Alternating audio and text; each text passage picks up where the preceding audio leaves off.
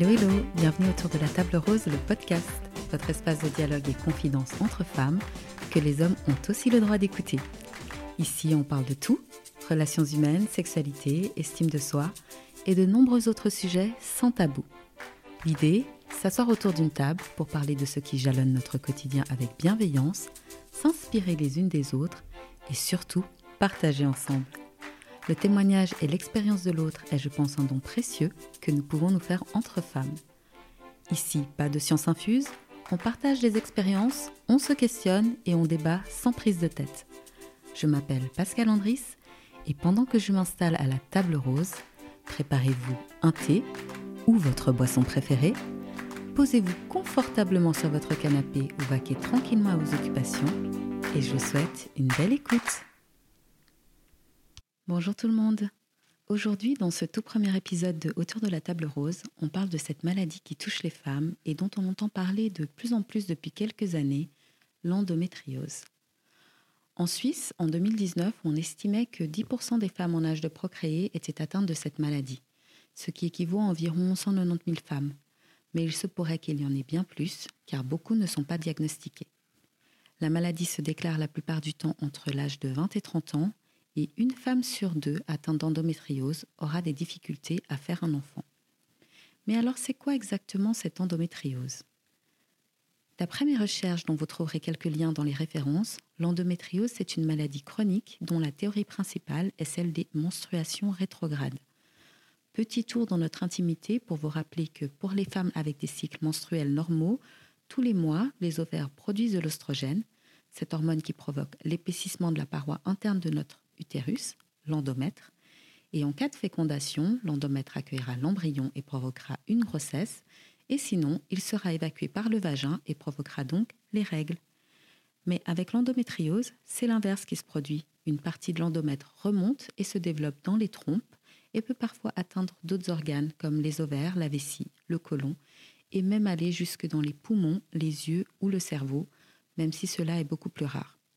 Ce qui se passe, c'est qu'au lieu que le sang s'évacue dans le vagin, eh il va rester bloqué à l'intérieur du corps. Cela va provoquer des lésions, des kystes ovariens ou encore des adhérences. Il existe plusieurs types d'endométriose qui vont causer différents symptômes et souvent se manifester durant les règles, mais qui peuvent également intervenir en dehors de cette période. Ce sont souvent des douleurs très fortes, digestives, urinaires ou lors des rapports sexuels, douleurs dont vous verrez qu'elles peuvent être très violentes, même si parfois une femme atteinte d'un cas très grave d'endométriose peut n'avoir aucune douleur. On peut traiter l'endométriose, mais on ne peut pas encore la guérir. On estime d'ailleurs qu'il y a une errance médicale de 7 à 10 ans avant qu'un diagnostic soit posé. Et cette errance permet malheureusement à la maladie de proliférer, car l'endométriose est une maladie évolutive. J'ai voulu en savoir un peu plus sur comment les femmes atteintes de cette maladie le vivent au quotidien. Et pour en discuter avec moi aujourd'hui, grâce à la technologie numérique, je suis avec Voto, Maïté et Jacqueline via Zencaster. D'ailleurs, vous le verrez, les aléas du podcast à distance fait que parfois il y a quelques soucis au niveau du son, mais on a tenu à partager ce premier épisode parfaitement imparfait malgré tout. Bonjour les filles. Bonjour. Bonjour. J'espère que vous allez bien. Tout va bien. Donc, merci d'avoir répondu présente euh, pour cet instant de partage sur un sujet aussi délicat que l'endométriose. J'espère que ma petite présentation était correcte. Parfaite, très claire. Et pas trop longue, mais bon. Alors, je vais commencer par vous demander de vous présenter pour nos auditrices et auditeurs. Donc, je vais commencer par Jacqueline. Dis-nous un petit peu qui tu es. Alors, euh, bonjour à, à, à, toutes et à tous. Euh, donc, je m'appelle Jacqueline, j'ai 36 ans. J'ai grandi à Genève et hum, je vais bientôt euh, me reconvertir dans le journalisme. Et voilà, je, je, travaille à Genève et hum, je suis passionnée par euh, les podcasts. Donc, ça me fait super plaisir de participer euh, à cette table rose. Merci Pascal. Et si tu devais te décrire en trois mots? En trois mots Alors, je dirais euh, bah, passionné. Mm-hmm. euh, je dirais euh, entrepreneur et euh, créative. Très bien. Moi, je te remercie beaucoup. Alors, Maïté? Oui, bonjour. Alors voilà, je m'appelle Maïté. Bonjour à tout le monde. Euh, j'ai 60 ans. Euh, je, j'étais assistante sociale et maintenant je suis gestionnaire de risque. Je suis née à Genève de parents espagnols. Et, euh, et voilà, euh, si je dois me décrire en trois mots, je pense, Mhm. c'est fonceuse, déjantée peut-être, et ouais, je dirais aussi passionnée. Très bien. Et il nous reste Voto Bonjour à tous, moi c'est Voto, j'ai 40 ans. Euh, j'ai vécu euh, mon enfance à Genève, travaillé à Genève. Et puis, euh, si je devais me décrire, je, je serais sensible, quelqu'un de d'ouvert et j'adore rire. Lire Rire, souriante. Ok, donc souriante. Ok. Super. Et euh, pour moi, c'est mon premier podcast. Donc, c'est une première expérience grâce à toi. Alors, ben, je me réjouis. Ben, J'espère que cette expérience, elle va bien se passer euh, pour euh, nous. Alors, je vais commencer en fait, parce que quand j'ai, lorsque j'ai préparé cette interview, j'ai découvert que de nombreuses femmes atteintes de cette maladie s'appellent entre elles les Endo Girls ou Endo Women. Et je voulais savoir si c'était également votre cas. non, Non, moi non plus. Non plus, non. Non. Si c'est pas le cas, est-ce que vous connaissez ce terme ou pas du tout? Non, pas du tout. Moi, je l'ai lu quelque part, oui, dans, les, dans la presse, mais je me suis pas vraiment reconnue dedans, je dois dire. Ok, donc c'est pas quelque chose qui vous parle? Non. Non.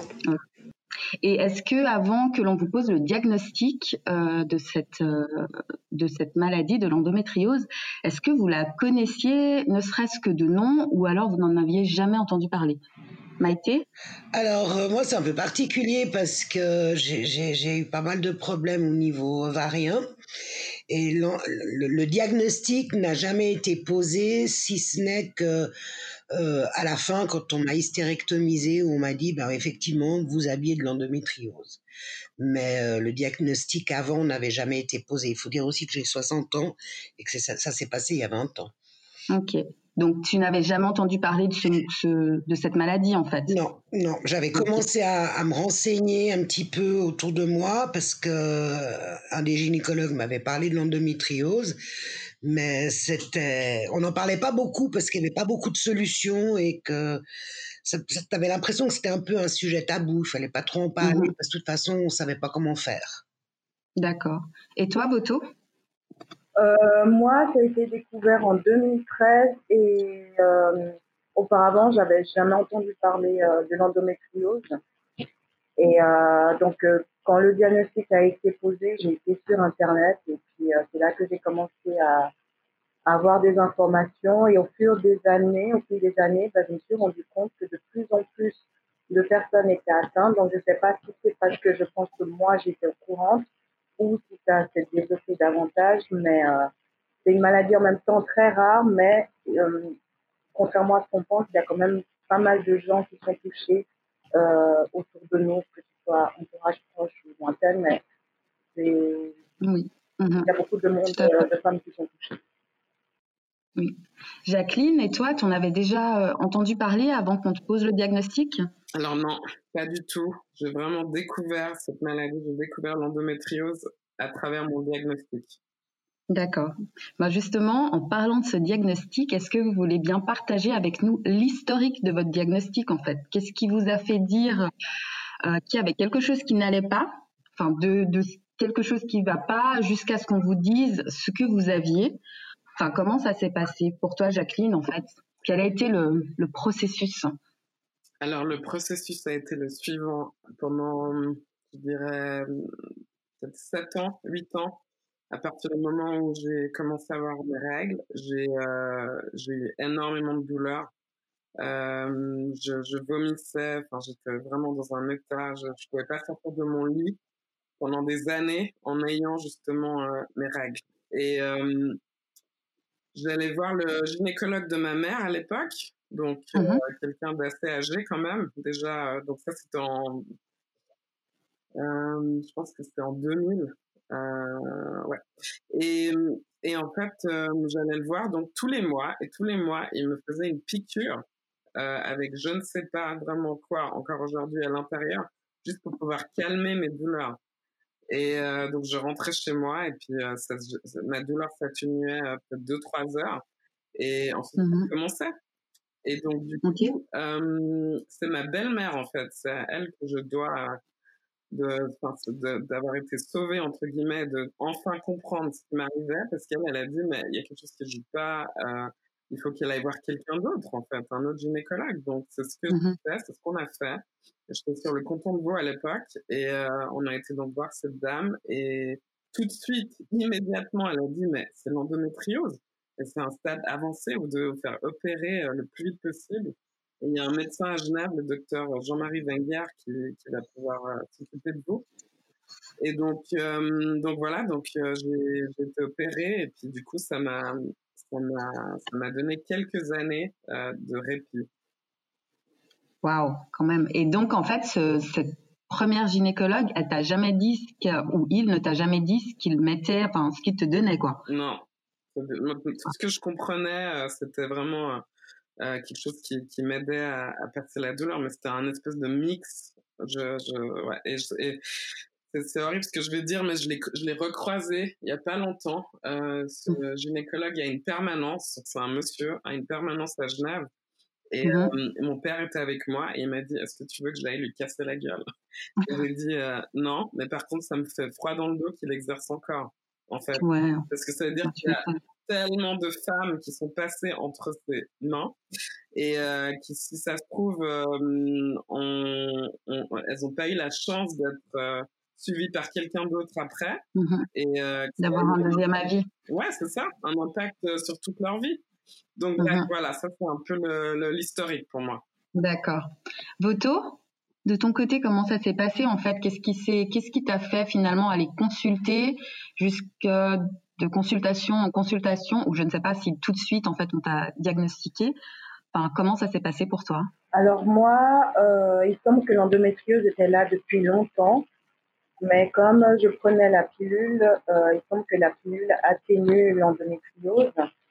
Et euh, moi, euh, j'ai eu des règles de plus en plus douloureuses. Mais voilà, pour moi, avoir les règles douloureuses, c'était normal. Donc, chaque mois, je prenais des médicaments. Et il y a une période à 33 ans, ça venait de plus en plus fort.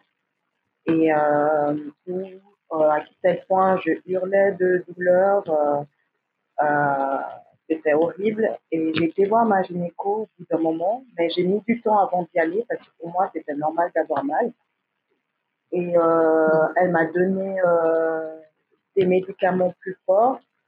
Et il y a une fois, elle m'a donné un constant, du constant, qui est un médicament déjà assez fort. Et puis quand je l'ai appelé pour lui dire que ça fait rien, est-ce que je peux prendre la une double dose. Elle m'a dit non, non, surtout pas, c'est déjà assez fort. Et là, elle a eu un petit doute. Elle m'a dit, euh, je vais vous envoyer faire un IRM. Et euh, il n'y a pas longtemps avant, j'avais fait mon contrôle gynécologique. Et au contrôle gynécologique, on ne voit pas. Et euh, donc, j'ai été faire un IRM. Et puis là, le diagnostic est tombé. C'était une endométriose sévère bien, bien avancée.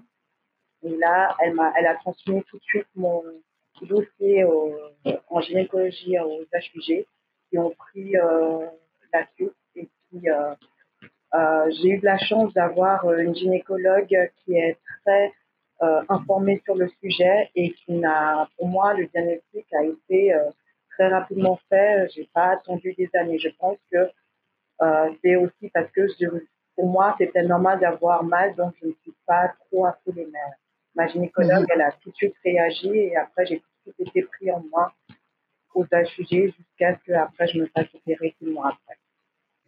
D'accord. Ok, ben, merci beaucoup. Maïté, de ton côté, comment ça s'est passé? Alors moi, j'ai très rapidement eu des règles très très douloureuses. Mes premières règles étaient déjà très douloureuses. Alors évidemment, à l'époque, on disait c'est normal, ma fille, C'est comme ça. Jusqu'à l'âge de 15 ans, j'ai été voir le gynécologue parce que j'avais vraiment très très mal. Et en fait, ils ont découvert que j'avais des, des ovaires polykystiques. Donc, ils m'ont enlevé un kyste et à, à l'ovaire gauche et à l'ovaire droit, il y en avait aussi. Et en fait, ils ne l'ont pas retiré parce qu'ils étaient trop petits, mais ils m'ont donné, euh, ils, m'ont, ils ont commencé à me donner la pilule à partir de ce moment. Donc, aussi en prenant la pilule, euh, j'avais un peu moins mal. Mais j'ai toujours eu des règles très, très douloureuses. Et puis après, à l'âge de 30 ans, ben, j'ai fait une tumeur, en fait euh, bénigne, mais assez particulière, qui, qui était énorme. Et euh, j'ai été mmh. opérée en urgence. On m'a retiré l'ovaire gauche euh, et la trompe gauche. Et puis on m'a dit que on n'avait pas touché le côté droit, que je pourrais avoir des enfants. Puis bon, euh, suite à cette euh, opération, ben, une fois que j'ai recommencé à avoir mes règles, c'était toujours très douloureux et de plus en plus, de plus en plus, de plus en plus, ça durait plusieurs années.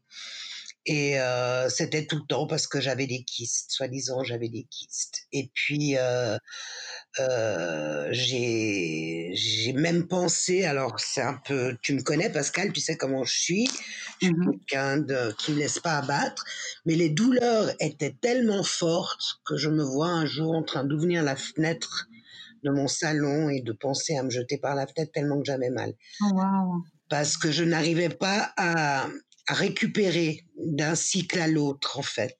Les douleurs étaient tellement fortes et les règles étaient tellement longues que quand ça revenait, je n'en pouvais plus et j'étais vraiment au bout du rouleau.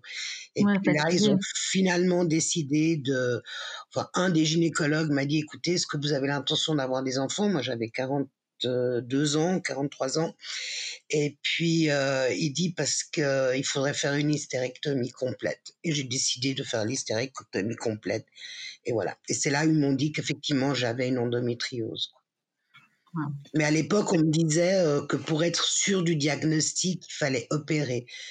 Mmh tout ce que j'avais déjà eu, ben, c'était l'opération risquait d'aboutir à une hystérectomie. Mais si je peux poser une question, la première, la première fois quand ils ont tout enlevé côté gauche, à ce moment-là, ils n'ont pas déjà suspecté que c'était une endométriose? Alors, ils m'ont rien dit du tout. Ils ont tout mis sur le compte de, des ovaires.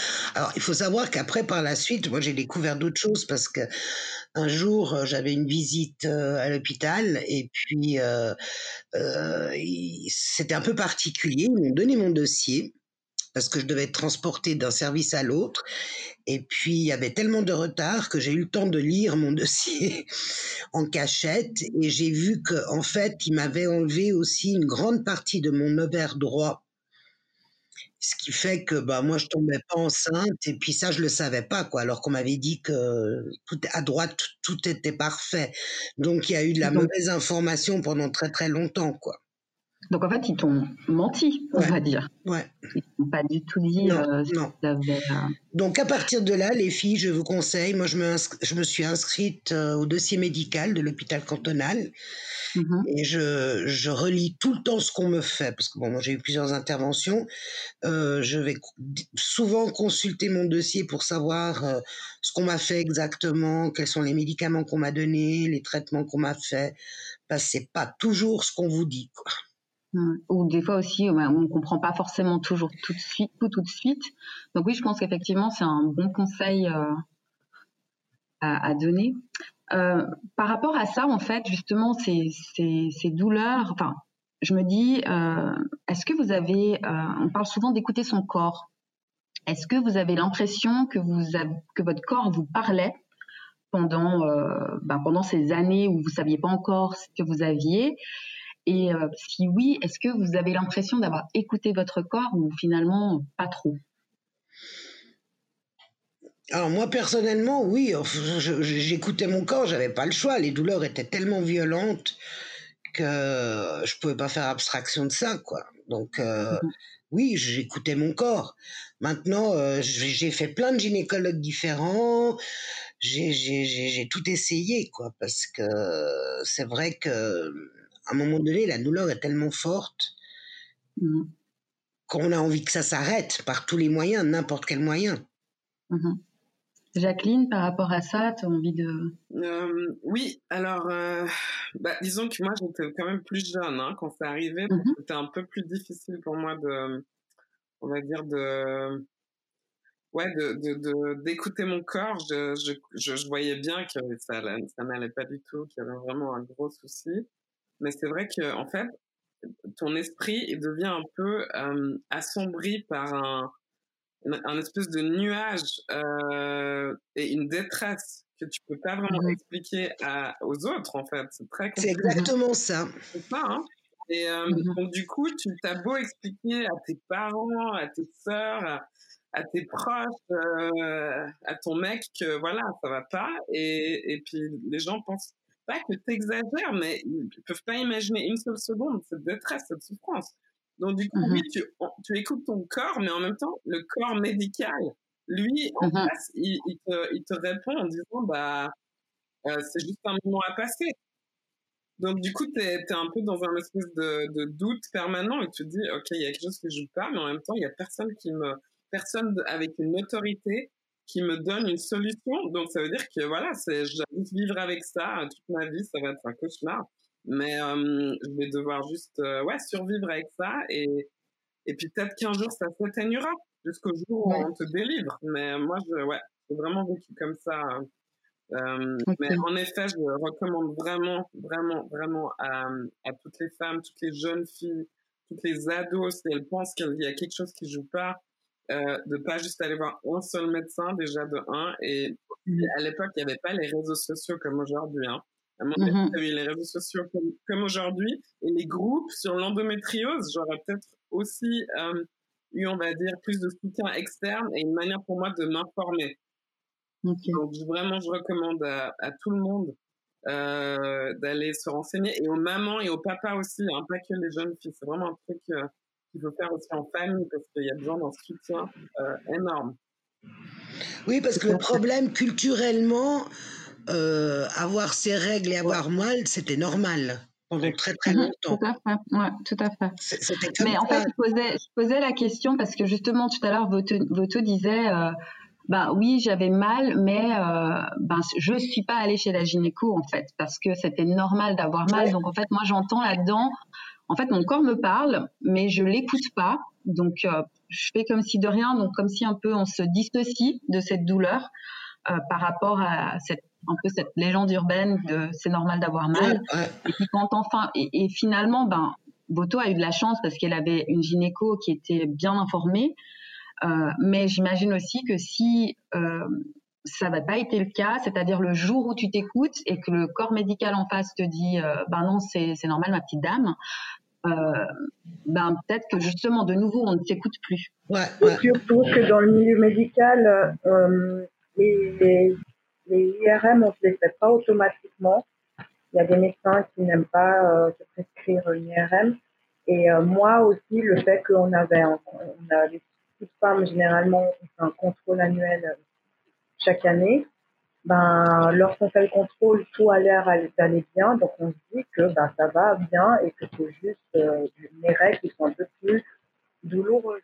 Et je me dis Mhm. que après, si aussi mon corps, euh, à un moment donné, a commencé à être plus fort, c'est aussi peut-être une alerte parce que chaque fois que ça augmentait, c'est à ce moment-là que les douleurs étaient dures à supporter que je me suis dit, bah, je vais en parler à ma gynéco. Et euh, surtout, c'est le, le fait que euh, le temps passe et plus le temps passe, plus la maladie, elle, euh, elle grossit. Et euh, en Mhm. sachant, bon, moi, je me dis que j'ai, dans mon malheur, j'ai de la chance, c'est que moi, j'avais des douleurs. Il y a des femmes qui n'ont pas de douleurs. Donc, Ouais, tout à fait. c'est au moment où elles essaient d'avoir un enfant que c'est à ce moment-là qu'on commence à penser à l'endométriose. Mais c'est ce côté où, pour moi, chaque mois, c'était euh, la peur au vent de me dire mes règles vont arriver. Et euh, la seule chose que j'arrivais, je prenais des médicaments, etc. Et euh, c'était mon plus grand, je veux dire, c'était ma, ma bouillotte. C'était la seule chose qui, pendant quelques minutes, arrivait à atténuer la douleur. Je ne me promenais jamais sans ma bouillotte. Euh, Mais c'est vraiment horrible et surtout de se dire, mais j'ai mal, j'espère que demain matin ça va aller mieux pour aller au travail parce que c'est compliqué de dire de ne pas aller au travail parce qu'on a mal, parce qu'on a mal. Tout à fait. Euh, donc si je reviens juste sur euh, ce diagnostic en fait que je trouve assez euh, important finalement. Donc Jacqueline, tu nous disais que ça a pris entre 7 à 8 ans pour qu'on te pose le diagnostic, c'est ça? Oui, je, dirais même peut-être entre 7 et 10 ans honnêtement. Entre 7 et 10 ans. Donc tu as quel âge quand on te pose le diagnostic? J'ai euh, je crois que j'ai 20, 20, ans ou 22 ans, je sais plus exactement. Mais ouais. Et euh, donc toi, Voto, finalement, on va dire que entre tes douleurs vraiment euh, très fortes et la pose du diagnostic, il s'est passé à peu près combien de temps? Juste quelques mois, même pas, même pas une année. Mais euh, le problème, c'est que je pense aussi, c'est parce que l'endométriose était à un stade tellement élevé que les mhm. douleurs étaient vraiment atroces. Et là, c'était opération. Ouais. Donc Maïté, toi, tu disais que finalement, le diagnostic, il a vraiment été posé, c'est seulement après l'opération finalement. Ils m'en ont, alors ils m'en ont parlé, ils m'ont dit ah c'est peut-être une endométriose, mais ce qu'on m'avait dit c'est que les, les, pour avoir une certitude il fallait opérer. Ok. Et finalement, comment on réagit au diagnostic de l'endométriose? Parce que comme vous disiez au début, bah, aucune de vous ne savait ce que c'était. Et donc, euh, tout à coup, on vous dit, ah ben voilà, euh, c'est l'endométriose. Donc, on réagit comment à, à ce diagnostic ben, La première chose, c'est euh, euh, ben, il y a sept ans, c'est d'aller voir sur euh, Internet les informations. Et donc, on accumule, on a plein, plein de renseignements, d'informations, mais plein de choses aussi se contredisent. C'est une sorte de période de doute, d'incertitude. Le mot, moi, qui me qui ressortait tout le temps, c'était, je voyais infertilité, infertilité. Et euh, donc après, jusqu'à ce que j'ai rendez-vous aux HUG où j'ai pu avoir des informations. Euh, mais la première chose, c'est euh, on te dit l'endométriose, mais tu n'as pas trop d'informations. Hein. Donc euh, c'est d'abord une recherche personnelle et après auprès du corps médical.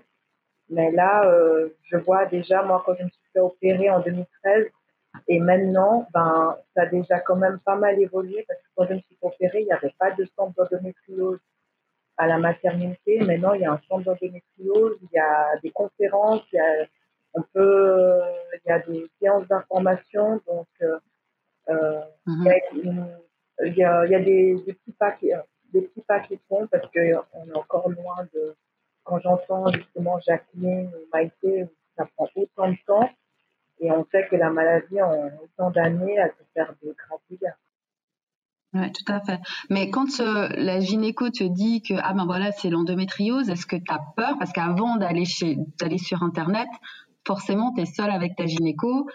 Est-ce que tu, euh, tu te dis mais voilà, qu'est-ce qui va se passer? Est-ce que tu as peur ou est-ce que tu es rassurée finalement d'avoir un diagnostic? Qu'est-ce qui se passe dans ta tête à ce moment-là? Bah, J'ai peur parce que dans le sens qu'elle m'a expliqué en gros ce que c'était l'endométriose et puis euh, surtout que euh, mon dossier était transféré tout de suite aux HUG et qu'il faut, elle m'a dit qu'il y aura une opération. Donc forcément, lorsqu'on parle d'opération, on dit que c'est grave. Et euh, mhm. donc après, ben, c'était, je me rappelle, pendant des jours et des semaines, c'était regarder sur Internet, euh, renseigner. Et, euh, des fois, c'est, c'est rassurant, mais des fois, ça fait encore davantage, c'est encore beaucoup plus stressant. Ouais, ça fait plus peur. Voilà, ouais. Et toi, Jacqueline, quel, euh, quand on pose des diagnostics, euh, comment tu réagis? Oui, alors ma première réaction, euh, clairement, c'était du soulagement. Parce que, enfin, tu as un, un mot, euh, tu as un terme et tu as surtout une définition de, de, ce que tu vis depuis des années. Et mm-hmm. euh, ensuite, je dirais, euh, la deuxième réaction, c'est oh mon Dieu, en fait, euh, maintenant je sais que ce que j'ai, mais je sais aussi maintenant que c'est quelque chose que j'aurai à vie, que je vais vivre avec ça toute ma vie. Euh, donc mm-hmm. ça, c'est un peu de désespoir quand même, enfin même beaucoup. Euh, ça, c'est vraiment, euh, ouais, j'ai pas eu peur, j'ai juste été hyper triste de me dire que j'étais condamnée quoi. Enfin, j'étais condamnée à vivre avec ça jusqu'à la fin de mes jours. Euh, mmh Mais ensuite, après, euh, donc soulagement, ensuite tristesse, et ensuite euh, espoir quand même, parce que tu sais que on va te, on va t'opérer. Ok, ok, super. Bah justement, alors ça veut dire que euh, pour euh, finalement un peu vous deux, Voto et, et Jacqueline, euh, c'est l'opération qui est la première solution qu'on vous propose. Oui, ok, alors j'irai pour toi, Jacqueline. En fait, cette opération, on t'explique qu'est-ce que c'est en fait, qu'est-ce qu'on te dit qu'on va te faire, qu'est-ce que finalement c'est quoi cette opération? Alors déjà, on m'explique que c'est euh, ça s'appelle une laparoscopie. Donc, ça mm -hmm. passer un petit, une petite caméra à travers le nombril, en gros, pour te faire deux petites incisions euh, sur le bas du ventre, on va dire. Euh, et qui vont rentrer comme ça et enlever petit à petit euh, les, les, les, les enfin, c'est un peu comme des métastases, les, en tout cas les cellules euh, qui, qui sont touchées par euh, l'endométriose. En gros, il t'explique ça et puis que tu as aussi euh, des fibromes un peu partout, pendant, à plusieurs endroits, et mmh qui vont te les enlever. Donc, D'accord. Voilà, c'est ça. Et, et il t'explique comment ils vont les enlever? Parce que de ce que j'ai vu, c'est il y a un peu deux techniques, de, si j'ai bien tout compris, oui. que c'est soit par ablation, soit par excision. Est-ce qu'on on te, on t'en parle ou pas du tout? Alors, ils m'ont pas donné le mot excision parce que je pense que j'aurais un peu paniqué. Euh, non, moi je vois plutôt ça comme on les, je trouve plus le terme en français, mais on les, euh, Ouais, c'est oui, comme, plus comme une ablation, on va dire. Exactement. Ok. Ouais, c'est ça. D'accord. Et toi, Boto Oui, euh, on va dire que dans ces périodes, dans cette période-là, on a tellement d'informations, il y a ça bouillonne, donc euh, des fois, même maintenant, euh, comme elle disait Maïté, des fois c'est bien de relire son dossier parce que comme ça, on a on a plus de termes et puis euh, avec le recul, il y a peut-être certaines choses qu'on peut mieux comprendre. Mais euh, moi, j'ai pas souvenir qu'on m'a parlé euh, d'exclusion. Je pense, moi, je serais plus ablation. Moi, c'était des adhérences. Et je me rappelle, -hmm. il m'avait expliqué que ce serait aussi par euh, laparoscopie, que ce sera une opération qui ne va pas durer trop longtemps, mais euh, que moi, c'était au niveau des adhérences, qu'il y avait pas mal d'adhérences. Et je me rappelle que pour imager ça, il m'avait fait un croquis euh, de l'anatomie, euh, comment où sont les organes et où c'était touché. Et ce que je me rappelle bien, c'est qu'il m'avait dit c'est comme un effet chewing-gum et que le chewing-gum là c'est étalé dans un peu beaucoup d'organes et du coup forcément c'est comme si on met un chewing-gum et du coup ça lie les organes entre eux et ça rend les organes moins efficaces et donc moi c'est le terme chewing-gum que il m'avait imagé pour euh, exprimer des adhérents. D'accord. Et euh, bah, en fait, je vous pose la question parce que, ben, justement, en préparant un petit peu euh, cette euh, interview, j'ai pas mal lu sur Internet aussi, comme vous. Et puis, ben, Jacqueline m'a prêté un livre de Peggy Favez. Et justement, dans ce livre, elle, parle de la différence entre les deux. donc, l'ablation et l'excision. Effectivement, le mot est assez, je pense que pour beaucoup de femmes, le mot est assez fort, mais elle disait que, euh, ben en fait, tous les gynécos peuvent pratiquer une ablation. Euh, donc, c'est en fait un peu brûler euh, euh les, mauvaises cellules, les adhérences, mais que ça se fait donc en surface, mais par contre, une excision, c'est fait par des spécialistes, et que là, vraiment, ça peut prendre jusqu'à 8 heures. L'opération, elle peut prendre entre 8 et 10 heures, et que c'est vraiment enlever c'est donc une excision, donc on enlève vraiment tout jusqu'à la racine et que là, il y a vraiment moins de chances que euh, ça revienne en fait. Et je me demandais en fait si on vous en avait parlé ou en fait pas du tout, si on vous avait proposé les deux solutions ou, euh, en fait euh, ben, c'était directement l'ablation finalement. Non, on nous a pas, ou sinon on nous a parlé, mais moi le terme excision, comme disait Jacqueline, ça m'aurait, ça m'aurait, ça m'aurait parlé. Très bien. Vous êtes diagnostiqué, vous savez ce que vous avez et à qui vous en parlez finalement? Est-ce qu'on en parle à ses amis? Est-ce qu'on en parle à sa famille? Euh, Est-ce qu'on va voir euh, des thérapeutes, des psychiatres euh, parce que vous parlez toutes de douleurs quand même bien fortes. Et je me demande en fait, ben voilà, comment, qu'est-ce que vous faites en fait Parce que moi, ça, ça me, ça m'a ému beaucoup là, Maïté tout à l'heure quand tu disais que ben voilà, à ce moment en fait, t'as tellement mal que, que tu, tu, ouvres cette fenêtre en te disant que t'as envie de te jeter. Donc, à qui on en parle en fait? En moi, mon entourage était au courant, mais c'était le, le problème, c'est que c'était toujours mis sur le compte des kystes. Mmh donc, euh, alors, euh, mon entourage comprenait ma souffrance et la respectait et ils, ne savaient pas quoi faire pour m'aider. C'était ça, quoi. Mon compagnon mmh non plus. Ils se rendaient bien compte que c'était horrible, mais j'allais chez le médecin. Il n'y avait pas de solution qui se profilait. Et il faut dire aussi une chose, je ne sais pas si les autres filles l'ont vécu comme ça, moi je me suis socialement beaucoup coupée à ce moment-là. Parce mmh. que c'est vrai que quand tu sortais, que tu avais mal, tu peux pas tout le temps dire aux gens Ah, j'ai mal, j'ai mal, j'ai mal, quoi. Et puis, il y avait aussi que j'avais des énormes hémorragies et que c'était hyper gênant, quoi. Donc, à un moment donné, tu te, tu te coupes de, de toute vie sociale. Ok. Et pour toi, Jacqueline? Oui, alors ouais, psychologiquement, c'était vraiment, comme je disais avant, très compliqué. Du coup, bah, j'ai dû, euh, j'ai commencé à consulter. Hein euh, un, un, une psychologue. Et euh, ouais, c'est en plus, ouais, c'est vraiment. Ça, je pense que c'est vraiment, on, on, on, minimise, mais même personnellement, hein, on minimise l'impact que ça a sur tous les aspects de ta vie, en fait. Mmh tu vois, parce qu'après, tu as aussi des problèmes. Euh, euh, être dans une relation sentimentale, c'est très compliqué. Mmh T'imagines bien que si t'as mal pendant les contrôles, bah t'as mal à d'autres moments aussi, hein, pendant les rapports, mmh etc. Donc euh, du coup ça, ça vient aussi euh, pour ce, pour la construction de soi-même, c'est c'est pas facile.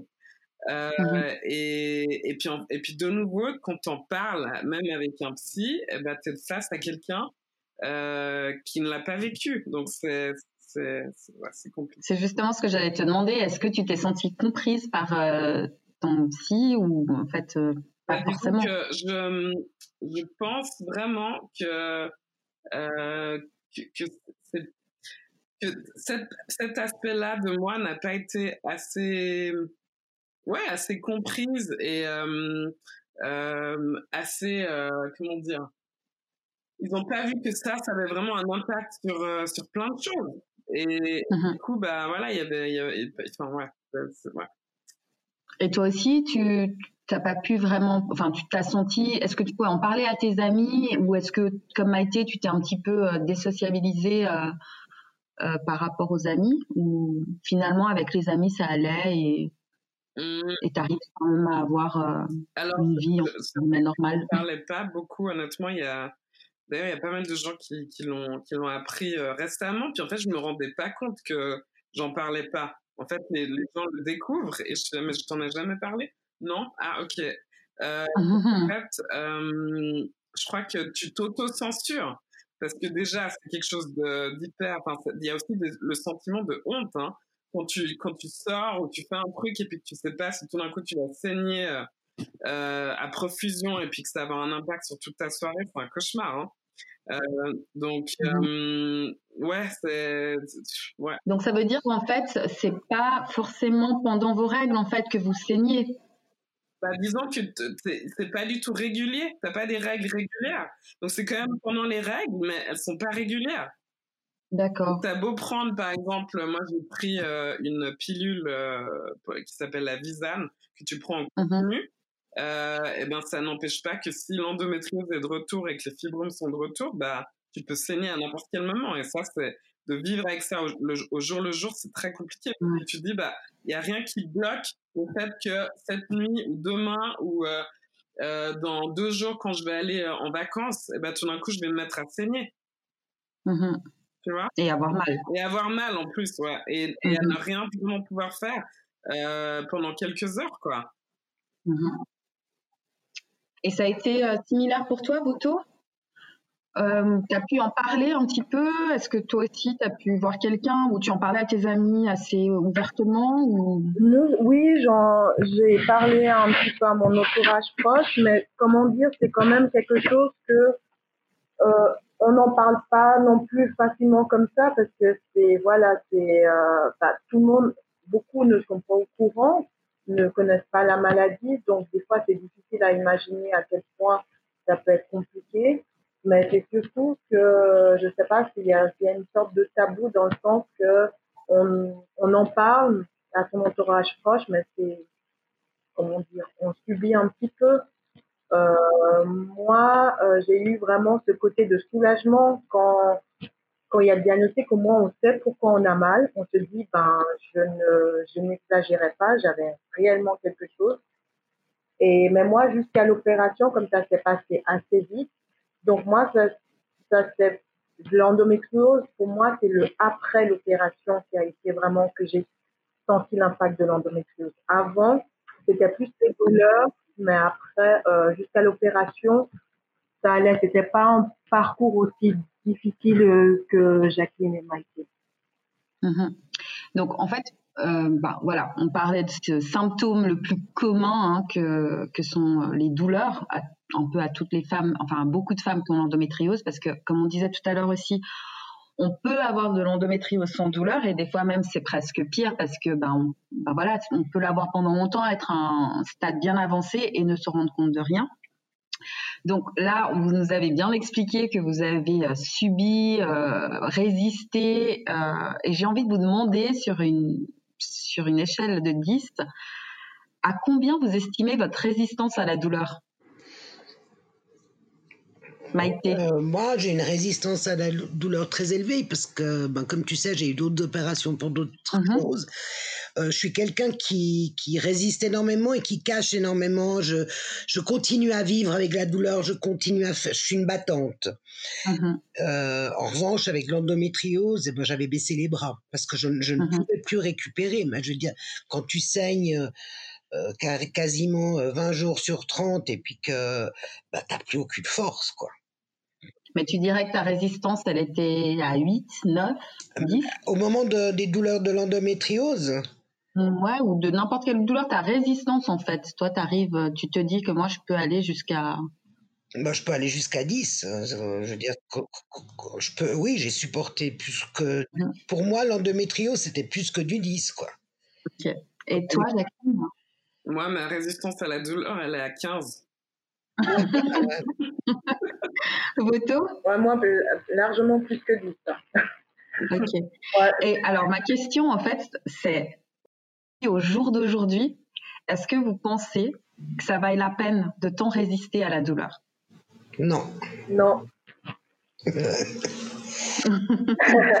non, parce que euh, faut faire un diagnostic rapidement et puis euh, ça évite justement que euh, ces douleurs augmentent et puis euh, plus on attend, plus euh, ça complique la situation. Donc mm.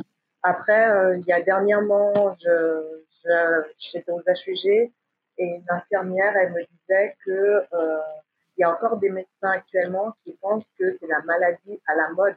Donc, oui, oui, il y a encore exactement ça. Médecins. Mm-hmm. Ah bah oui. Mais parce que je vous pose la question parce que je, voilà, on est ici, on est des femmes et qu'on a cette tendance, j'ai l'impression, nous, à supporter, à résister, et puis ben d'attendre d'être au bout du bout pour euh, et voilà. Et je me dis peut-être qu'il est temps qu'on arrête en fait de de, de résister à la douleur. En fait, on a mal et on se dit bah j'ai mal et puis et puis voilà, on le dit et euh, et euh, donc ouais, je ouais, je voulais avoir votre avis là-dessus. Moi, je me suis considérée pendant longtemps comme une warrior. Actuellement, bon, c'est peut-être l'âge qui fait ça aussi, mais euh, je refuse d'avoir mal. Maintenant, si mhm. j'ai mal, je dis et je râle, quoi. Je ne supporte pas. Euh, voilà, j'ai mal, je veux qu'on m'enlève cette douleur. Vous faites ce que vous voulez, mais je veux plus cette douleur. Avant, je résistais. Maintenant, je résiste plus. Ok. Jacqueline, de ton côté? Oui, pareil, ouais. Moi, je. j'ai l'impression pendant longtemps de faire semblant, en fait. Exactement. Ouais, exact. Et euh, là, c'est terminé, c'est terminé. Et d'ailleurs, je vais me faire opérer là, il y a dans pas longtemps. Et c'est mmh la troisième opération, j'espère la dernière. Euh, celle que j'ai eue précédemment, c'était il y a 9 ans, un truc comme ça. Et euh, ouais, je, je, je, je fermerai plus ma bouche, quoi. je vais en parler possible aussi. Donc c'est pour ça que je trouve vraiment génial cette initiative du podcast. Et, euh, et je pense que, ouais, en tant que femme, euh, mais à, tous les niveaux de toute façon, en tant que femme, parce qu'on mmh nous a ça.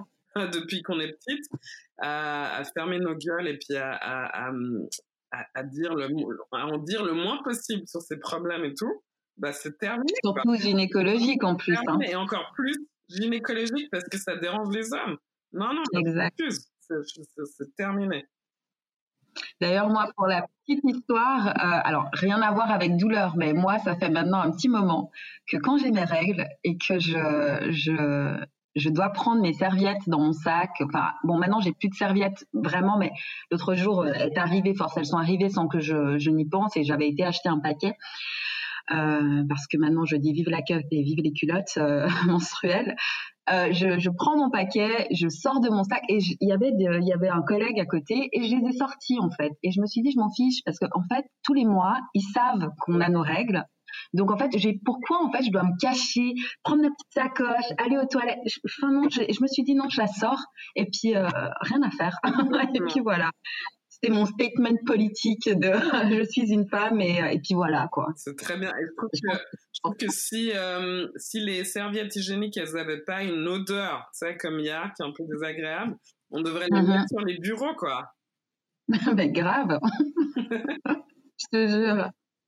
Donc on a on, va continuer à parler des douleurs. Tout à l'heure, tu l'as légèrement évoqué, euh, Jacqueline. Alors, bien sûr, c'est euh, une petite question assez intime. Hein. Il y en a certaines qui ont effectivement des douleurs qui se manifestent lors des rapports sexuels. Je ne sais pas si vous voulez en parler, si ça a été le cas pour vous. Euh, comment elles ont, finalement, quand on a des douleurs lors des rapports, comment elles sont appréhendées?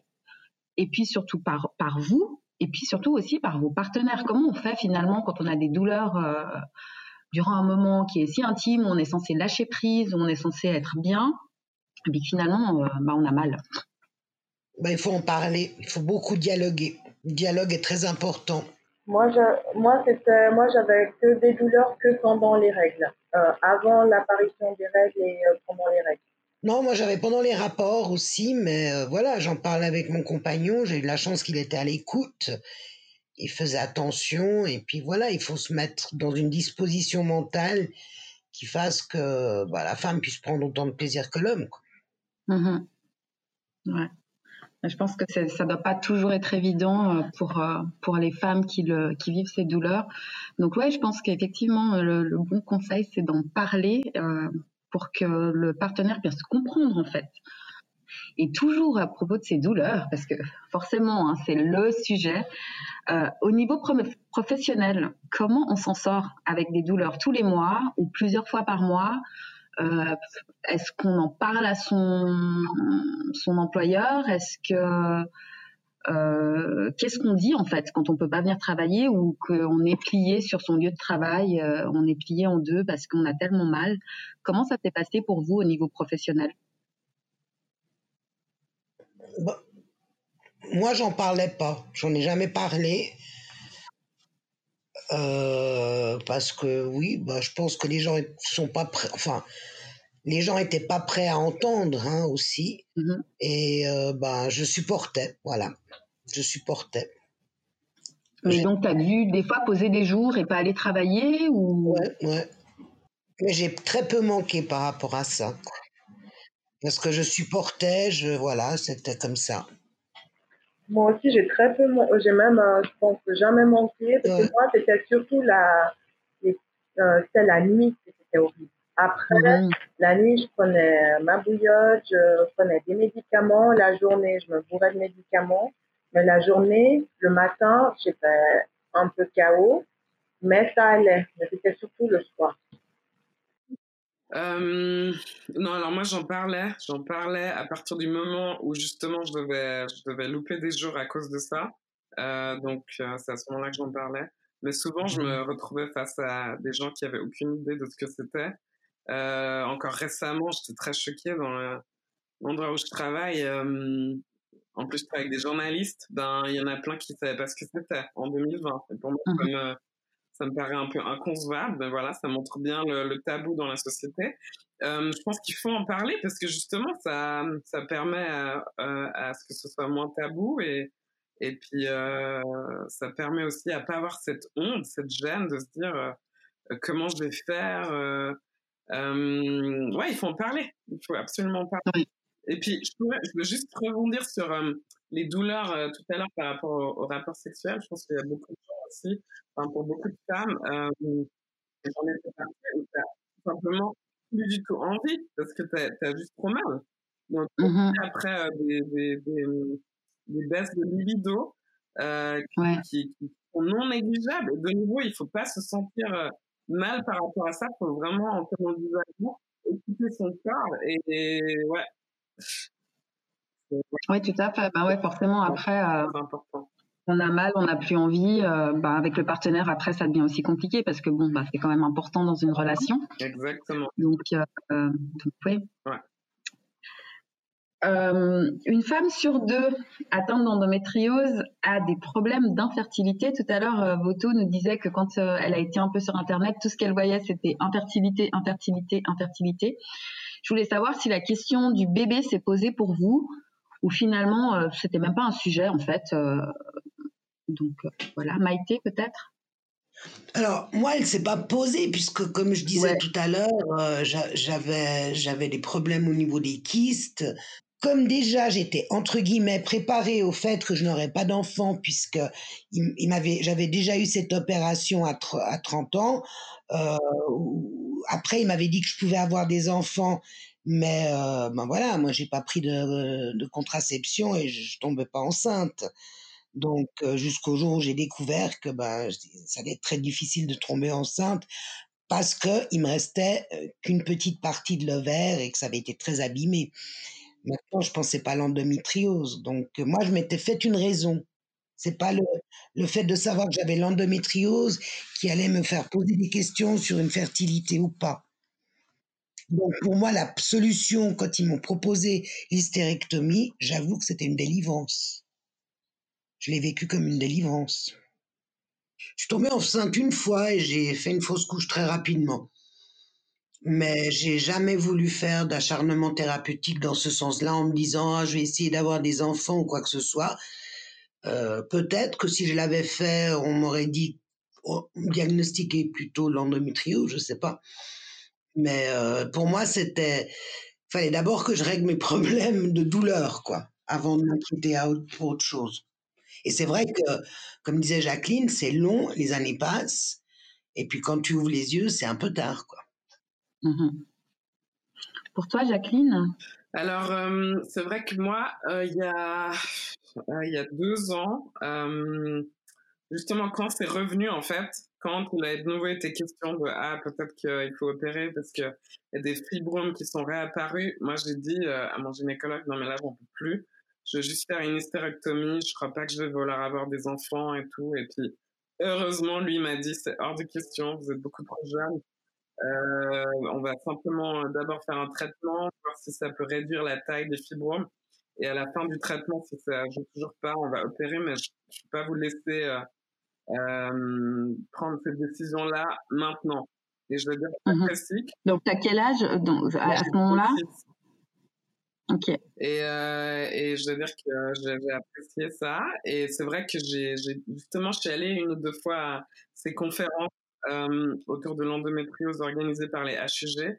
Et euh, en discutant, euh, Ouais, j'ai parlé à des femmes qui, elles, justement, n'avaient pas eu le diagnostic à temps. Et du coup, on leur a fait une hystérectomie alors qu'elles, elles auraient vraiment, vraiment voulu avoir des enfants. Je me rien que par rapport à ça aussi, ben, je me dois de garder, en tout cas, mon, choix ouvert pour l'instant. D'accord. Voto, euh, donc tu nous parlais tout à l'heure de ce fameux mot infertilité que tu as beaucoup vu. Donc la question s'est posée euh, pour toi euh, parce que ben, tu veux des enfants en fait ou c'était ou en fait avant ça la question ne se posait pas. Finalement, c'est la maladie qui t'a emmené à te questionner ou alors tu te questionnais déjà Non, moi j'ai toujours voulu avoir des enfants. Et quand le diagnostic a été euh, posé, j'avais 33 ans. Et je me rappelle que quand on préparait l'opération, euh, je disais au médecin, euh, parce que j'avais déjà entendu que des personnes se font opérer, et puis après ils se réveillent, et puis on leur dit, on, finalement on a dû enlever tel organe, etc. Et moi j'avais dit au médecin, euh, quoi qu'il arrive, moi j'aimerais avoir des enfants, donc vous m'enlevez rien. Donc si c'est plus compliqué que prévu, vous arrêtez l'opération, vous me réveillez, mais vous m'enlevez pas mes organes. Et euh, il était très conscient de ça et il m'a dit qu'on fera de toute façon euh, nécessaire. Et euh, pour moi, c'était, j'ai répété plusieurs fois ça en disant, si l'opération se passe pas bien, ben, on arrête tout, mais vous mangez pas d'organes. D'accord. Ok.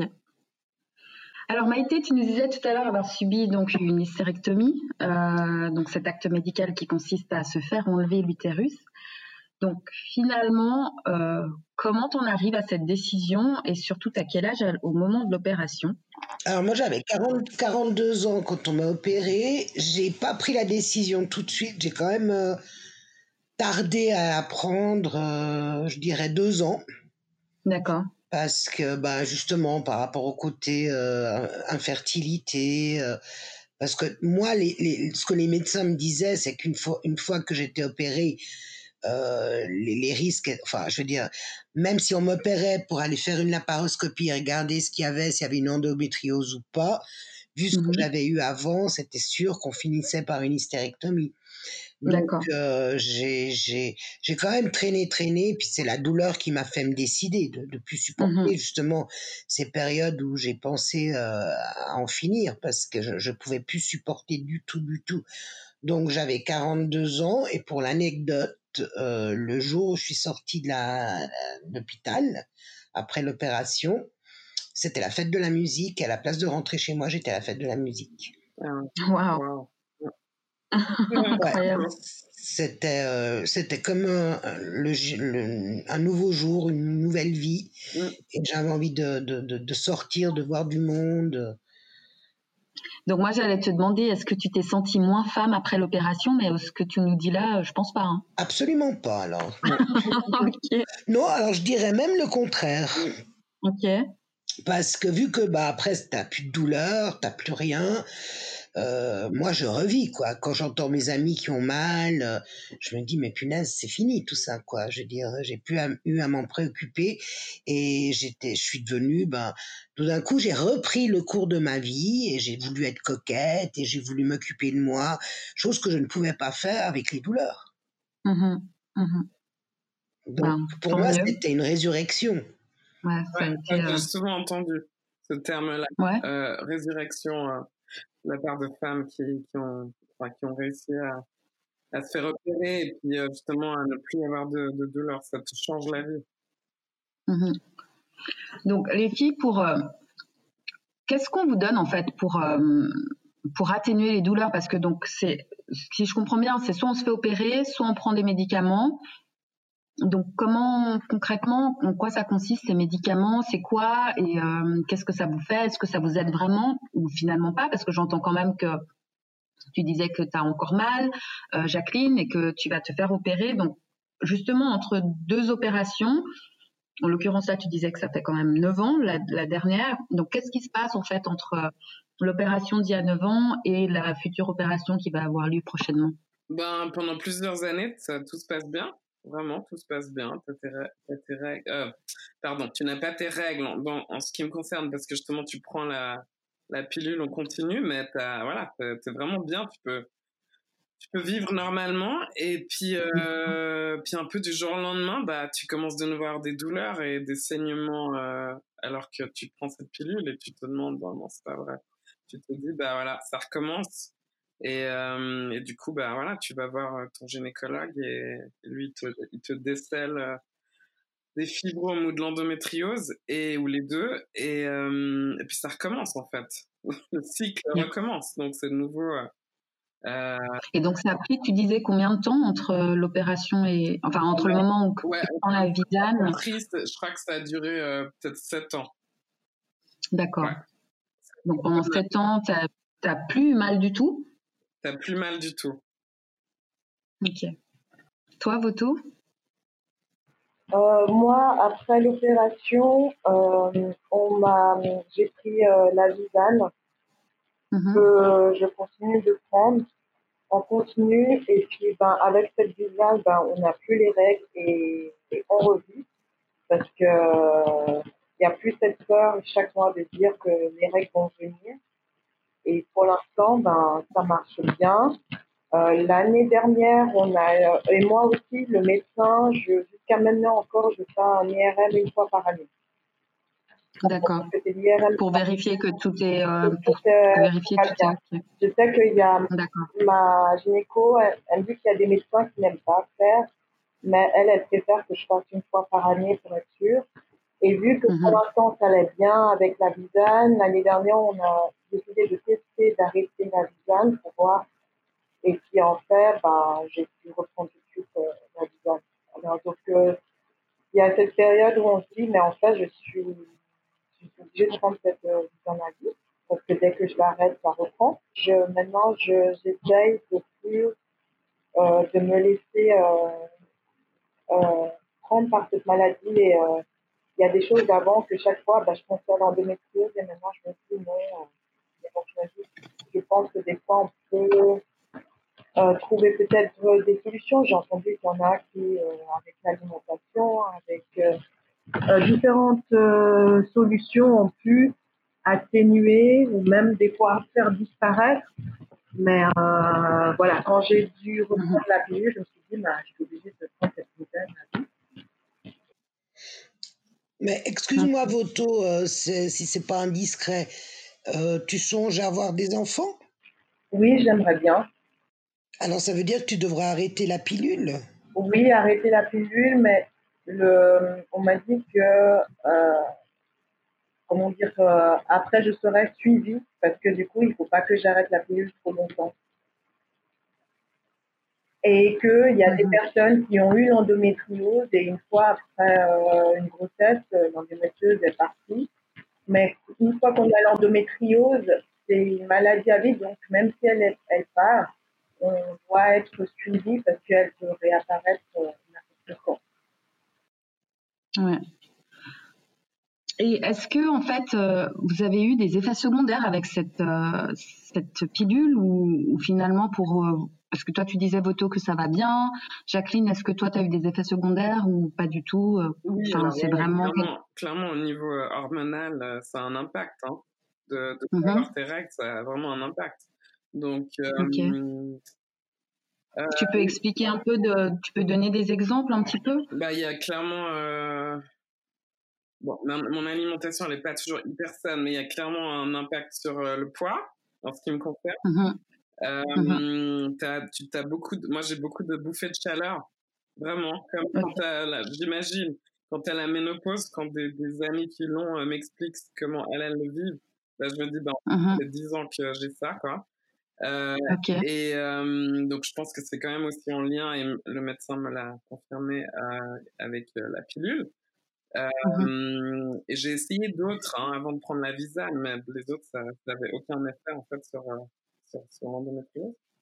Et hum, donc ouais, tu dois quand même faire attention à ce que tu manges, faut manger beaucoup d'oméga 3, euh, des choses comme ça.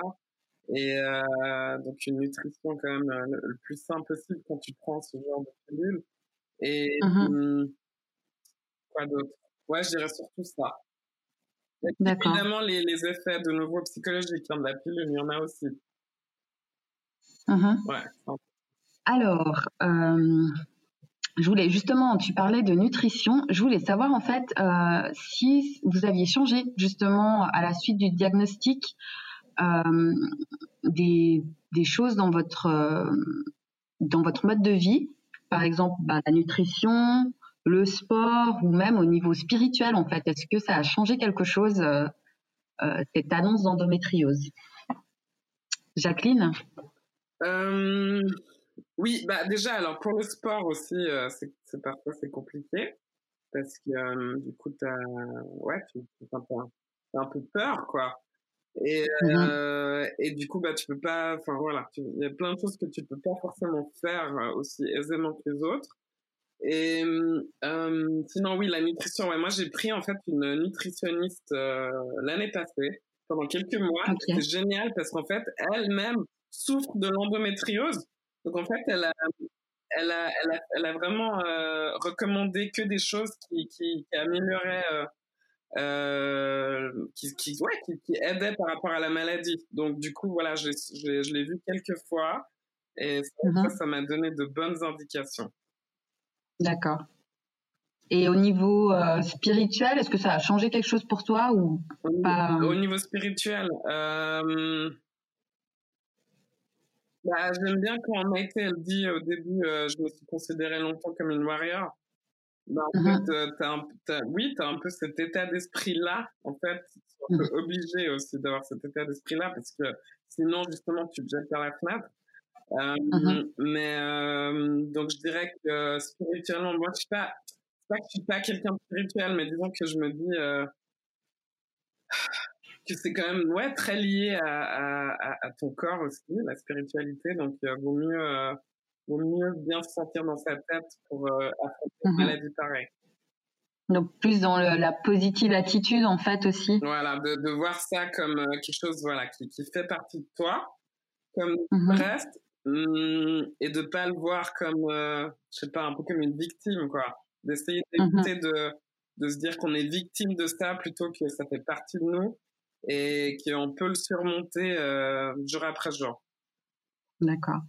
Maïté, toi, euh, ben forcément c'est un peu différent parce que ben, après ton, ton, ton opération, est-ce que justement ça a changé quelque chose dans ta vie? euh, au niveau, euh, bah voilà, pareil, euh, nutrition. au niveau alimentaire, non. Au niveau sport, oui. J'ai pu, parce que j'ai toujours été très sportive, j'ai pu reprendre le sport et, enfin, j'aime bien la danse et toutes ces choses-là, donc j'avais pu mmh reprendre. c'est ce que je disais, c'était une, renaissance, donc j'avais envie. En fait, c'est surtout, j'étais très en colère. C'est la colère qui m'a fait avancer. J'étais en colère d'avoir perdu autant d'années de mmh. ma vie. D'accord. Ouais, d'accord. J'étais très en colère et cette colère, eh ben, c'est un moteur. Tu te dis, bah, je vais rattraper toutes mes années perdues. Ah, donc, tu fais plus de choses. Tu... Enfin, moi, j'ai fait plus de choses. J'ai plus euh, profité de la vie. Euh, je l'ai bouffé à pleines dents, quoi. C'est plus resociabilisé aussi, je pense, non? Alors, quand, tout à l'heure j'ai dit que je m'étais désociabilisée, c'était pas à cause de mes amis, c'était parce que je n'avais plus mhm. la force de sortir. Parce que mes amis comprenaient, euh, me voyaient. Je veux dire, la douleur était tellement forte que elle était je, je, veux dire, elle était, c'est une photographie de la douleur, quoi. Je veux dire, mmh. ça se voyait. Tu pouvais pas faire semblant de ne pas avoir mal. Au bout d'un moment, c'est tellement fort que tu me, tu peux plus faire semblant. T'as beau sourire, euh, parce que moi je souris tout le temps, mais t'as beau sourire, ta douleur, elle est reflétée sur ton visage. Donc mes amis, on souffrait aussi de me voir comme ça, de rien pouvoir faire, ainsi que ma mmh famille. Mais au bout d'un moment, ça me gênait aussi de les voir dans cet état et je préfère y rester à la maison. D'accord. Mais c'est clair qu'après, euh, une fois que tu n'as plus rien, ben, tu te, tu, ouais, tu te resociabilises, tu, tu, tu revis, quoi. Mmh tout à fait. Voto, toi, ça a changé quelque chose pour toi, ce diagnostic, euh, au niveau, pareil, nutritionnel, au niveau du sport, au niveau de la spiritualité? Moi, c'est surtout que maintenant, euh, j'écoute davantage mon corps au niveau de la douleur, mais au niveau aussi euh, de lorsque on va pas bien, ou bien même au niveau euh, sentiment, au niveau de tout. Euh, je, trouve que la maladie m'a permis de d'écouter davantage mon corps et puis surtout maintenant euh, euh, de pas faire de la maladie euh, un frein. D'accord. Et au niveau spirituel, ça a changé quelque chose aussi pour toi ou pas forcément. Pas forcément, parce que j'étais toujours spirituelle, mais oui, on va dire que ces dernières années, je suis devenue davantage euh, beaucoup plus euh, spirituelle et puis euh, euh, de vivre, pas de vivre avec, mais de dire, ben, on va mettre tous les moyens pour améliorer et puis pour que cette maladie, c'est pas la maladie qui décide, et puis de, de faire mieux. D'accord. Alors aujourd'hui, euh, vous avez quand même fait un long chemin avec cette euh, maladie. Et je voulais savoir en fait quelle évolution vous constatez dans votre approche de la maladie par rapport au début. Euh, Aujourd'hui, quand vous vous dites j'ai l'endométriose par rapport à il y a sept ans ou, ou je sais pas il y a combien de temps, ouais, quelle est votre approche en fait par rapport à la maladie? Maïté, tu voudrais Alors moi l'approche c'est moi, je pars du principe que, que c'est derrière, tout est derrière, mhm. je, je, regarde en avant. Maintenant, je suis beaucoup plus attentive aux gens qui sont autour de moi, qui peuvent en souffrir. Moi, j'ai une amie euh, à laquelle je pense très très fort, qui a une endométriose et qui ne le disait pas. Et je l'ai mmh senti euh, par rapport aux discussions qu'on avait, par rapport aussi que je me rendais compte qu'il y avait quelque chose qui n'allait pas. Et j'essayais d'être très à l'écoute parce que je voyais une souffrance derrière, justement parce qu'elle n'osait pas en parler. Et après, ben, sans, sans m'immiscer, sans être intrusive, j'essaye autour de moi de, de détecter ce genre de problème et d'en parler. D'accord. Jacqueline? Euh, Ouais, alors pareil, je, je, je, enfin, je me suis rendu compte aussi qu'il y avait d'autres gens, il y avait des gens autour de moi qui, qui l'avaient, et euh, du coup, tu te sens, enfin, ça fait vraiment du bien de pouvoir échanger avec des gens qui l'ont.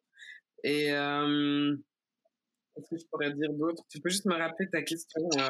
C'était l'évolution entre euh, ton approche de la ah maladie aujourd'hui par rapport à maintenant. Pardon. Alors, et du coup, mon, mon approche aujourd'hui, c'est beaucoup, beaucoup moins de de colère, euh, beaucoup plus de sérénité. Euh, là, par exemple, euh, avec ce qui se passe avec la pandémie, j'appréhende un peu le fait que mon opération puisse être annulée. Ouais, je suis. Mm-hmm.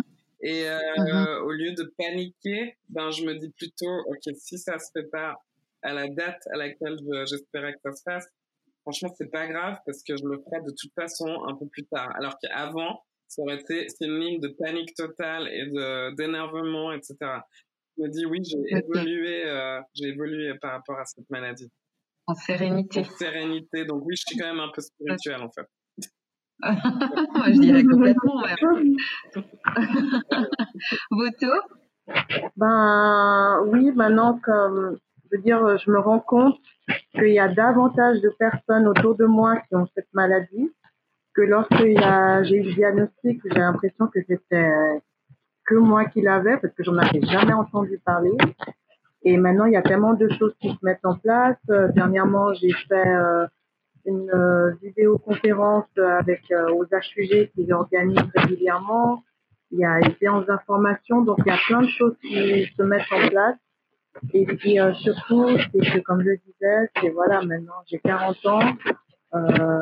pour moi, c'est passé, même si je sais que la maladie elle est toujours là mais c'est passé dans le sens que maintenant je ne veux plus me laisser freiner par la maladie, tout en faisant toujours attention, prends ma visage, je fais mon IRM et aussi d'être plus vigilante. Ça veut dire que maintenant je sais que si j'ai la moindre douleur, que c'est pas normal. Donc euh, maintenant je suis euh, plus attentive. Euh, donc par rapport à ça, en fait, donc moi ce que j'entends, c'est aussi que maintenant vous faites beaucoup plus attention à vous et donc à votre corps donc vous prenez soin de vous en fait. Oui. Est-ce que vous avez vraiment l'impression de beaucoup plus prendre soin de vous Oui. Ouais. Oui. des, des, femmes qui prennent soin d'elles. Non, mais c'est juste génial parce que c'est un truc euh, qu'on n'avait pas l'habitude en tant que femme. Hein. On prend souvent soin des autres. et, euh, et ouais, c'est bon de prendre soin de soi en fait. Ouais. Je pense que c'est justement l'avantage euh, de, on, on, parlait de, ouais, des, enfin, des avantages d'une telle maladie, parce qu'en fait, on parle que des désavantages. Mais je pense que mm-hmm. oui, ça, ça pourrait clairement être un avantage, c'est que en fait, tu apprends à, à, à, connaître ton corps comme euh, comme peu de monde le ferait, et encore moins des femmes. Donc, euh, mm-hmm. vraiment positif, je trouve. Et, et à partir du moment où tu es arrivé un peu à ce stade, bah, c'est quand même euh, une meilleure vie, je pense. Mm-hmm. Quelqu'un veut rajouter quelque chose par rapport à ça? Moi, je le vis pas comme. Euh, je, dirais plutôt. Je, prends soin de moi, mais surtout dans le sens, je, vis plus. Mm-hmm. C'est pas mm-hmm. forcément que j'écoute plus mon corps, mais je, je, c'est plus dans la tête que ça se passe. Mm-hmm. Après, toi, c'est encore différent parce que c'est vraiment, vraiment derrière toi. Ouais, ouais. Donc, euh, ouais. Et donc tout à l'heure, Maïté, elle disait que, bah voilà, elle était plus à l'écoute des autres femmes aussi. Est-ce que vous vous considérez aujourd'hui comme des militantes de cette maladie ou euh, ou pas spécialement? Et si vous vous sentez militante, euh, comment ça se manifeste en fait en, au jour le jour, au quotidien? Alors moi, je me considère pas comme une militante parce que j'estime qu'il y a vraiment euh, des femmes qui ont qui portent ce combat euh, à bout de bras, hein, qui, qui, sont mmh qui sont très actives. Donc par rapport à ces femmes-là, je peux pas me considérer comme militante. Mais par contre, je pense que c'est un acte militant d'en parler, d'en parler, de ne mmh pas hésiter à en parler et euh, et puis oui, d'être là pour, euh, pour, pour les autres femmes qui en souffrent ou d'être là justement on veut te poser des questions et puis de de d'être ouvert en fait par rapport à ça d'avoir mmh un peu une voix et et, euh, et de la porter parce qu'on se dit que peut-être ça pourrait aider d'autres et c'est une voix que j'aurais moins voulu avoir euh, à l'époque. Tout à fait. Il y a plusieurs euh, associations qui existent EndoHelp endométriosis.org pour les anglophones et puis il y a aussi du côté de la, France, il y a Endo France euh, et Endomind. Euh, D'ailleurs, Endomind, c'est euh, la, la, chanteuse Imani, je crois, qui a créé cette association. Non, elle est ambassadrice. Ambassadrice, voilà, oui, exactement, pardon. Souvent, maintenant, il y a beaucoup de forums sur, sur Internet et il y a des membres d'associations. Est-ce que vous avez pu voir une différence entre en parler avec des femmes qui ont la maladie ou d'en parler avec vos amis Enfin, quelle différence en fait vous, vous avez perçue euh, dans, dans cette approche? Ou s'il n'y en a pas en fait, euh, simplement euh, bah, Quand tu en parles avec tes amis ben, qui l'ont pas, ou avec des gens qui l'ont pas, y a, tu sens beaucoup de, d'empathie, de bienveillance. Mmh par contre, bah, la différence, c'est que quand on parle avec des gens qui l'ont, bah, tu n'as pas besoin de tout expliquer en fait. Donc, tu perds moins ton temps, entre guillemets. Tu peux juste aller euh, directement euh, au but et, euh, et, ça fait du bien. Je pense que c'est ça, la, mmh en tout cas, c'est ça la principale différence. Ok. Donc, les filles, vous avez accepté de venir parler aujourd'hui publiquement de cette maladie? Oui. Je dis publiquement car on le sait, il y aura des millions d'auditrices et d'auditeurs, hein, n'est-ce pas? N'est-ce pas Je voulais savoir quel message vous conseille, vous aviez envie de faire passer à travers votre témoignage aux autres femmes, à vos proches, ou peut-être aussi au corps médical? Alors moi, je dirais, euh, ce serait de, euh, lorsqu'on a, le truc le plus évident, c'est que, surtout aux jeunes, lorsqu'on a mal pendant les règles, c'est pas forcément normal, et euh, d'en parler, et euh, maintenant, ça se développe dans le milieu médical. Les gens sont un peu plus au courant, mais ça reste encore quelque chose euh, euh, assez peu euh, connu, pas assez suffisamment. Donc, euh, il faut en parler. Mais après, en même temps, c'est bien d'en parler, mais comment dire, comme je disais, c'est pas, je veux dire, dans mon quotidien, c'est pas quelque chose que j'en parle euh, tout le temps, à part si vraiment quelqu'un a le même symptôme. Mais voilà. Ok. Maïté? Oui, moi, la même chose, je, je rejoins, je rejoins euh, Voto. La seule chose, ça serait par rapport au corps médical, où je trouve qu'il y a énormément d'efforts à faire, mm. parce que la compréhension de la douleur euh, par le corps médical, ils font ça de manière très scientifique, mais c'est pas toujours très humain. Et ça, euh, on se sent un peu paumé quand on est en face de médecins qui regardent, qui essayent d'expliquer, de trouver la maladie, mais on essaye d'enlever la douleur, mais l'impact de la douleur sur la personne, c'est pas souvent traité, c'est pas souvent pris en considération. Alors oui, effectivement, après, on peut aller voir un psy de notre côté, mais pas tout le monde a cette capacité de dire j'ai besoin de voir un psy, quoi. Oui, alors moi je suis d'accord, euh, complètement d'accord avec euh. Je trouve aussi que euh, il faut pas non plus trop, enfin, pas trop en parler, mais faut pas en fait laisser la maladie euh, vous envahir et envahir son quotidien. Ça c'est super important. Euh, et sinon le message euh, qui serait très simple pour tous les gens que tu as cités, donc les proches, les gens en général et puis le corps médical, c'est écoutez-nous enfin déjà, écoutez-vous et ensuite écoutez-nous. Mhm. Et ça, déjà, ça, voilà, c'est important. Merci. Et quel conseil vous donneriez là tout de suite à une jeune fille qui reçoit ce diagnostic assez difficile de l'endométriose? Qu'est-ce que vous lui diriez? Moi, je lui dirais d'aller euh, euh, participer à un groupe de parole, une rencontre et, vraiment de rapidement euh, s'entourer de professionnels, mais aussi de gens qui, qui comprennent vraiment bien et euh, ouais, d'aller dans un espèce de safe space où euh, elle peut en parler euh, librement et, et puis ne pas se sentir seule par rapport à la maladie, tout simplement. D'accord. Exactement, de d'essayer de, rencontrer d'autres personnes qui ont déjà vécu, de partager, puis surtout de ne pas hésiter à poser des questions parce que face à la maladie, des fois, on n'ose pas poser des questions. Mais euh, en posant des questions qu'on s'informe et puis euh, même des fois aussi, je dirais, de s'écouter. Parce que souvent, lorsqu'on est dans le milieu médical, euh, lorsqu'on nous dit que c'est comme ci, comme ça, comme ça, ben on dit ben ok, on va faire comme ça, mais des fois le milieu médical n'écoute pas suffisamment nos requêtes et puis nos comment on se sent.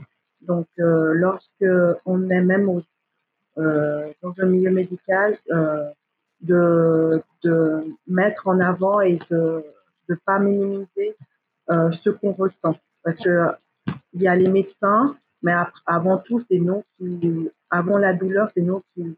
Donc, euh, c'est important de exprimer et de pas sous-estimer ce qu'on ressent. Ok. Maïté? Alors moi, je, moi, je suis d'accord avec Voto et Jacqueline. Il euh, faut, faut, faut surtout pas se victimiser. Mm-hmm faut se battre, faut dire euh, euh, ben je, je, je, suis là, j'existe et je veux qu'on respecte euh, ma, ma, douleur, je veux qu'on respecte ma maladie quoi.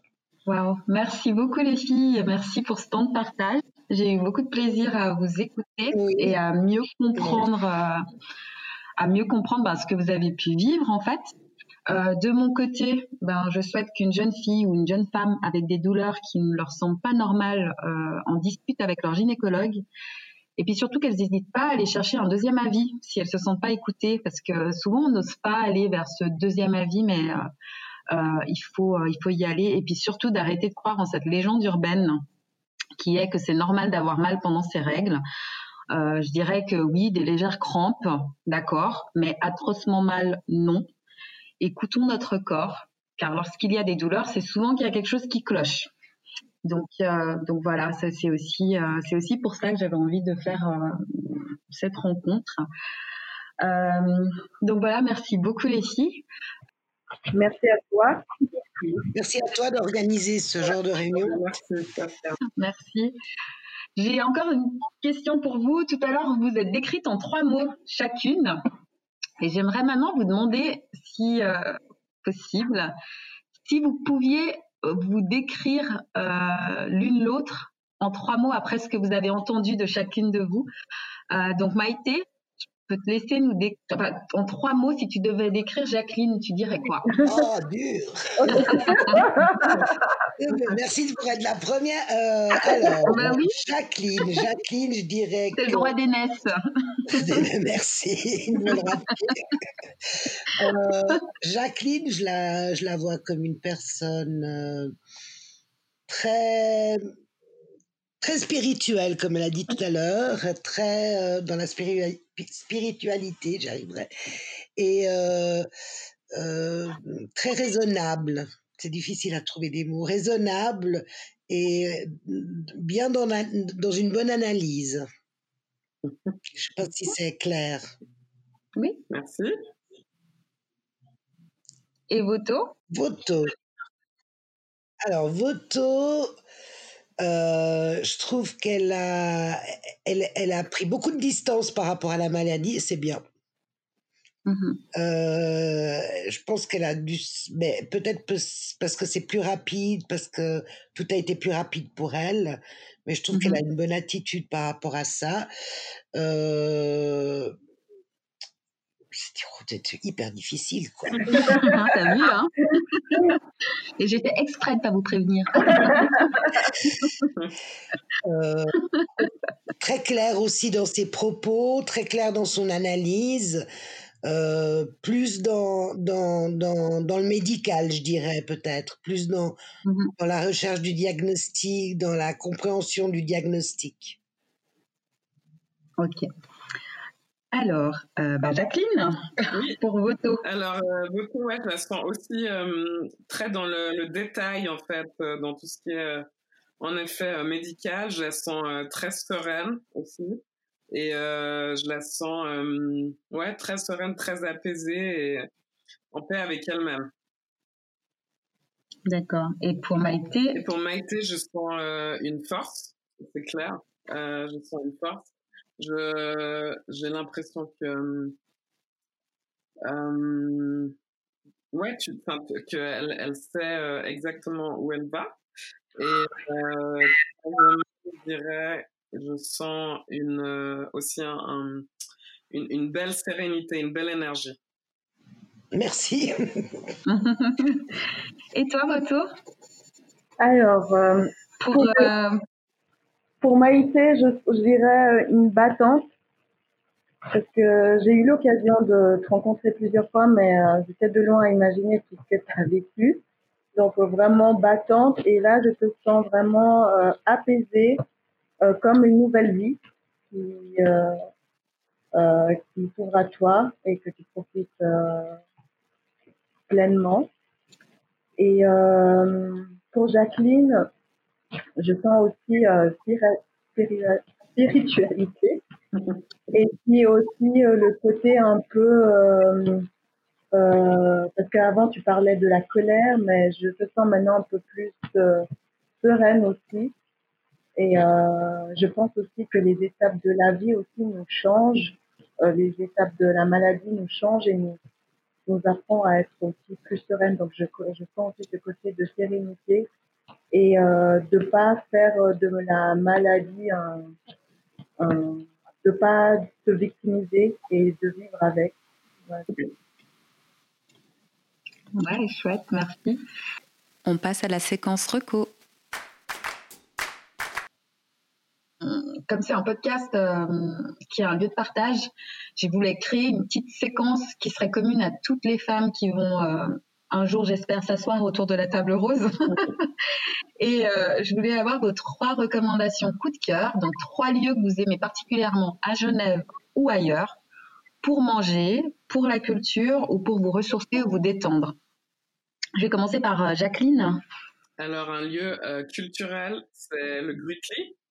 Euh, J'aime beaucoup okay. endroit. Je pense qu'il y a beaucoup de belles choses qui s'y passent. Euh, ensuite, un lieu pour euh, manger, je dirais le saveur et couleur aux grottes, un restaurant, c'est super. Uh -huh. En plus, pas, tr pas trop cher, donc c'est parfait. Et euh, la, la, troisième question, pardon? C'était soit pour te ressourcer ou te détendre. Ah oui, et pour me ressourcer, me détendre, euh, je sais que tu seras d'accord avec moi, Pascal, la bibliothèque de la cité. ok, yes. ouais, les bibliothèques municipales, je trouve que c'est des lieux euh, vraiment euh, sous, sous-utilisés à Genève. Et euh, il, y a, mm -hmm. très, enfin, il y a tout en fait, parfait. Mais en fait, tu vois, moi, je l'ai mis dans le côté culture justement, ah, parce que je trouve sous-utilisé par rapport à ça, on oublie ouais. que c'est aussi un lieu de, finalement, on y trouve tout, oui. au niveau culturel aussi, ouais. parce qu'il y a tout en fait. Mm -hmm. Donc, euh, mais oui, mais tout à fait, on peut aussi tout à fait se détendre euh, là-bas. Maïté? Alors, euh, pour, euh, pour le culturel, euh, je dirais que j'ai pas un lieu, j'ai des amis, j'ai des gens autour de moi de qui je m'abreuve. ok.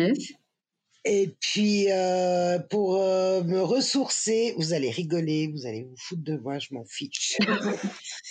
Mon chat. Je caresse mon chat.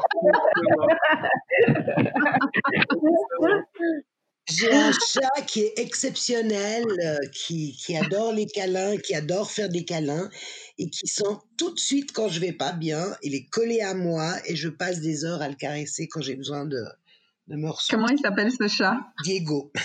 Ah, c'est pour ça. Et puis euh, pour manger, pour euh, comme restaurant, moi je recommande vivement la Maison du Bonheur. Déjà, le nom est génial. C'est à la jonction. C'est une famille qui tient ça. C'est une association qui fait aussi association, qui récolte l'argent de ce restaurant, va pour des constructions d'écoles en Amérique du Sud ou d'autres pays où des ils participent ils sont très actifs avec le Téléthon ce genre de choses et on y mange très très très bien. C'est très familial c'est très sympa. je connaissais pas du tout hein, merci. C'est excellent. Alors moi j'avais totalement oublié ces trois questions. Alors, euh, je n'ai pas de, de lieu bien précis, mais au niveau euh, pour les, tout ce qui est euh, détente, moi, ce que j'adore, c'est les spas et les massages. Je trouve que c'est des endroits mhm. où on peut se ressourcer, où on a vraiment, on, fait, on est dans sa bulle, on, est, on prend soin de soi. Après, lieu de restaurant, euh, c'est difficile à dire parce que moi, j'adore aller au restaurant et j'aime bien manger. Euh, Mais là, le premier qui vient en tête que tu adores C'est-à-dire que j'aime bien aussi les restaurants. je dirais plus aussi, c'est maintenant, je fais aussi beaucoup plus, c'est euh, le partage, euh, euh, une soirée entre amis, euh, où on fait des repas à la maison, où on se rencontre, on discute. Donc, mais de lieux de restaurants précis, et au niveau, au niveau culturel, que j'aimais bien, c'est le théâtre, que j'ai euh, l'opéra que j'ai découvert aussi euh, dernièrement. Et je, un milieu que je, j'allais au théâtre, mais l'opéra c'est un milieu que j'ai découvert euh, il n'y a pas longtemps et que j'aime bien. Ben, super.